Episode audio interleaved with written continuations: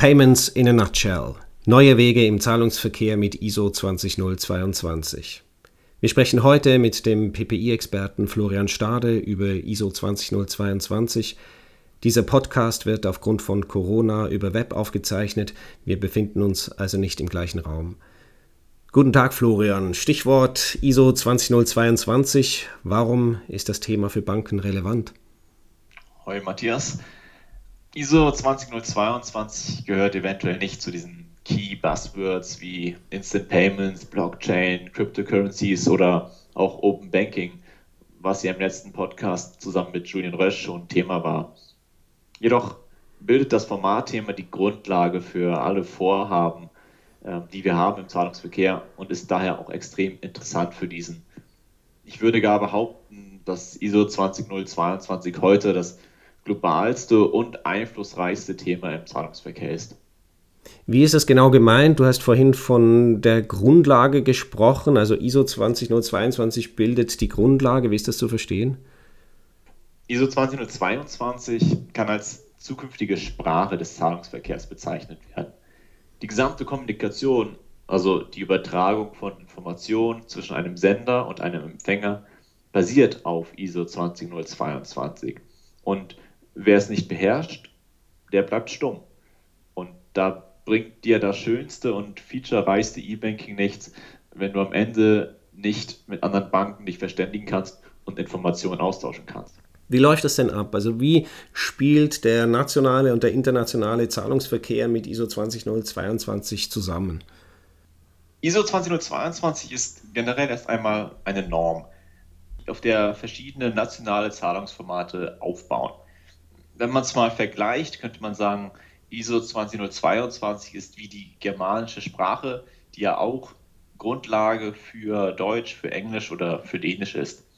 Und so wie niemand jetzt pures Germanisch spricht, so spricht auch keine Bank pures ISO 20022. Es gibt also immer Ausprägungen. In der Schweiz nennen wir sie SIG 4, in Europa ist es SEPA und im internationalen Raum wird es dann CBPR Plus sein. Mit der Harmonisierung des Schweizer Zahlungsverkehrs wurde vor zwei Jahren auf ISO 20022 umgestellt. Warum ist das Thema für den Schweizer Zahlungsverkehr dennoch von Interesse oder anders gesagt immer noch relevant? Ja, da hast du völlig recht. Wir haben damals in der Schweiz auf das SIG-4-Format äh, umgestellt im Interbankenzahlungsverkehr das SIG-4-Format baut, ähnlich wie auch SEPA in Europa oder Boynet in Japan, auf der 2009er Version von ISO 20022 auf. Das bedeutet, national können wir uns in der Schweiz heute schon mittels ISO-Meldung verständigen. Im internationalen Zahlungsverkehr sieht das ein bisschen anders aus. SWIFT setzt dort noch nicht auf ISO 20022.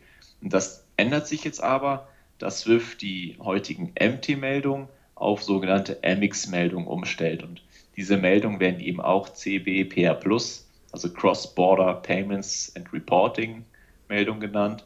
Und die basieren wiederum auf der 2019er Version vom ISO 20022. Ich versuche nochmal kurz die ganzen Zahlen äh, in eine Reihe zu bringen, das zusammenzufassen. Wenn ich das richtig verstanden habe, bedeutet das, wir hier in der Schweiz setzen heute auf das 2009er Format von ISO 20022, während international zumindest ab dem Jahr 2022 dann auf das Format der Version 2019 gewechselt wird. Stimmt das? Ganz genau.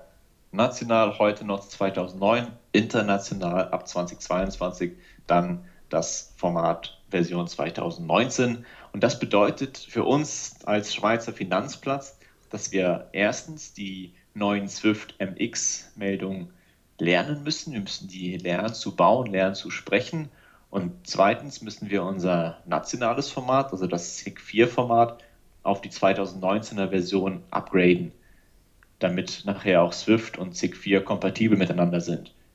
Das gleiche gilt beispielsweise auch für die SEPA-Formate, also Banken, die heute dem SEPA-Netzwerk angeschlossen sind, was es durchaus gibt hier in der Schweiz, die müssten ebenfalls das SEPA-Format auf die 2019er Version upgraden. Das bedeutet aber für den Schweizer Zahlungsverkehr so ein bisschen alles auf Anfang zurück auf Feld 1. Ja, ganz so krass würde ich das jetzt nicht ausdrücken, äh, denn die Formate und die XML-Strukturen, die sind uns ja nicht gänzlich neu. Also wir kennen bereits eine PAX 008, eine PAX 009 oder 004 Meldung im Interbankenzahlungsverkehr. Und natürlich ändern sich nun da drin gewisse Feldnamen, es kommen neue Felder hinzu und das Format wird insgesamt größer, aber die grundsätzliche Struktur, die kennen wir eigentlich schon. Dennoch wäre es falsch, das Thema herunterzuspielen. Wo siehst du denn in diesem Zusammenhang die konkreten Herausforderungen? Ja, grundsätzlich kann man sagen, dass jeder Prozess, der Zahlungsformate enthält, überarbeitet werden muss. Und das hat einen sehr, sehr großen Impact auf verschiedene Bereiche in der Bank. Angefangen beim Kernbankensystem, das die Formate annehmen muss, die Formate bauen muss, validieren muss, verarbeiten muss, äh, über die verschiedenen Schnittstellen nach außen, also Swift und SIG-Schnittstelle, bis hin zu Umsystemen wie der Archivierung, der Sanktionsprüfung und viel mehr. Und hinter diesen Systemen stehen dann wiederum externe Lieferanten und mit denen muss ich als Bank ja ebenfalls reden. Die muss ich kontaktieren, um abzustimmen, wann sie wie, wo, was liefern. Und am Ende muss ich ebenfalls noch mit meinen Partnerbanken reden. Und ich glaube, genau diese Bank-zu-Bank-Abstimmung, die wird eine der größten Herausforderungen sein. Wieso genau ist diese Abstimmung mit den Partnerbanken denn so wichtig? Denn das Format ändert ja, wie ich verstanden habe, für alle. Das heißt, die Voraussetzungen sind für alle gleich. Ja, da hast du grundsätzlich recht. Alle Banken müssen diesen Wechsel vornehmen auf die neuen Formate. Und im nationalen Bereich ist es auch nicht ganz so kompliziert, da wir alle im November 2022 mit einem Big Bang umstellen werden und auf dieses Format von 2019 dann wechseln. Im internationalen Zahlungsverkehr schaut das alles ein bisschen anders aus. Swift setzt hier auf eine sogenannte Sender-Driven Migration.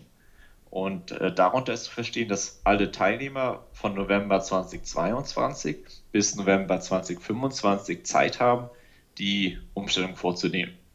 Und ja, der Schein, dass durch diese Übergangszeit alles einfacher werden würde, der, der trügt aber. Denn ich als Bank, ich muss wissen, wie meine Partnerbanken kommunizieren und wie sie wann umstellen. Swift bietet genau für diese Umstellung eine Transaction Management Plattform an, die bei der Migration unterstützen soll. Was hältst du davon? Ist das hilfreich? Ja, sehr richtig. Diese sogenannte TMP bietet mir als Bank die, die Chance, wenn ich heute noch kein MX verarbeiten kann, mir erstmal MT-Meldung zu schicken. Leider deckt die TMP aber nicht alle Meldungstypen ab. Also gemäß aktueller Connectivity Guidance sind Reporting-Meldungen, also Meldungen zur Abstimmung zwischen den Banken, auch MT59 genannt, nicht Teil der Plattform. Das heißt, wie ich als Bank innerhalb dieser dreijährigen Parallelphase meine Vostro- und Nostro-Kontoabstimmung mache, das muss ich selber regeln. Wer also heute noch nicht gestartet hat, dem würde ich dringend empfehlen, das Thema so bald wie möglich anzugehen. Florian Stade, ganz herzlichen Dank für diesen markanten Schlusssatz. Es zeigt, wie dringlich das Thema ist. Auf jeden Fall danke für dieses spannende Gespräch. Bis zum nächsten Mal. Vielen Dank, Matthias.